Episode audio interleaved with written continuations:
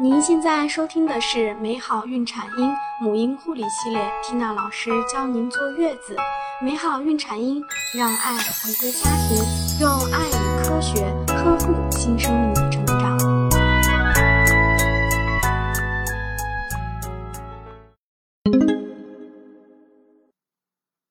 大家好，我是缇娜老师。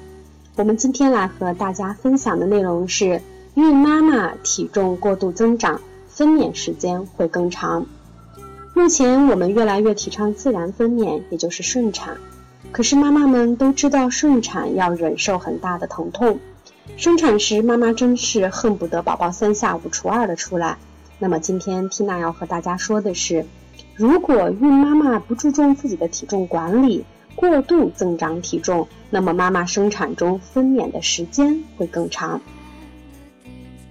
北卡罗来纳大学的研究人员比较了六百个准妈妈的体脂情况与分娩时间后发现，在四至十厘米这个分娩阶段，孕期体脂过度增长的女性与体脂正常的女性相比，其分娩时间平均要长一点五个小时。为什么呢？产科研究人员做出的理论解释是。超重的准妈妈分娩时间之所以比较长，可能是因为脂肪在骨盆处过度堆积，导致产道狭窄。再加上往往体重超标的妈妈，其腹中的胎宝宝体重也比较大。两种原因同时作用下，妈妈必须保证足够有力的宫缩，才能将胎儿分娩出。也就是说，产程不仅时间增加了，而且妈妈的宫缩痛会更加明显。缇娜在之前的课程中呢，跟大家分享过孕期体重具体该增长多少。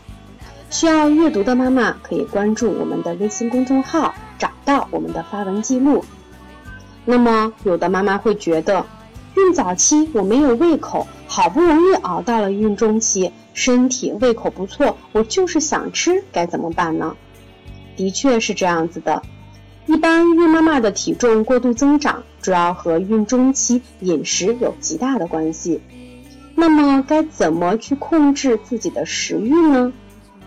缇娜给大家提几个小建议：一、少食多餐。少食多餐会提高孕妈妈自身热量和过量脂肪的燃烧率。科学研究表明，少食多餐的人会更加苗条。二，不要等了饿了再吃，饥饿的感觉会加重恶心，还会刺激准妈妈暴饮暴食，这样很有可能在不健康的食物面前放弃自己的抵抗力。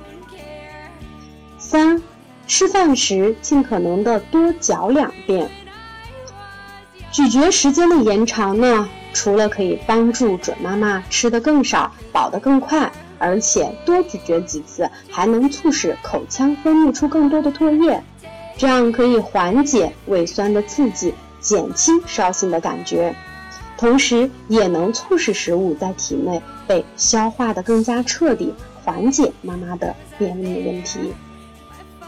今天的主题就和大家分享到这里，希望能对大家有所帮助。感谢大家对我们长期以来的关注，谢谢大家。更多精彩内容，请关注微信公众号“美好孕产婴”，知识分享、交流互动、在线答疑。我和其他宝妈期待您的加入哦。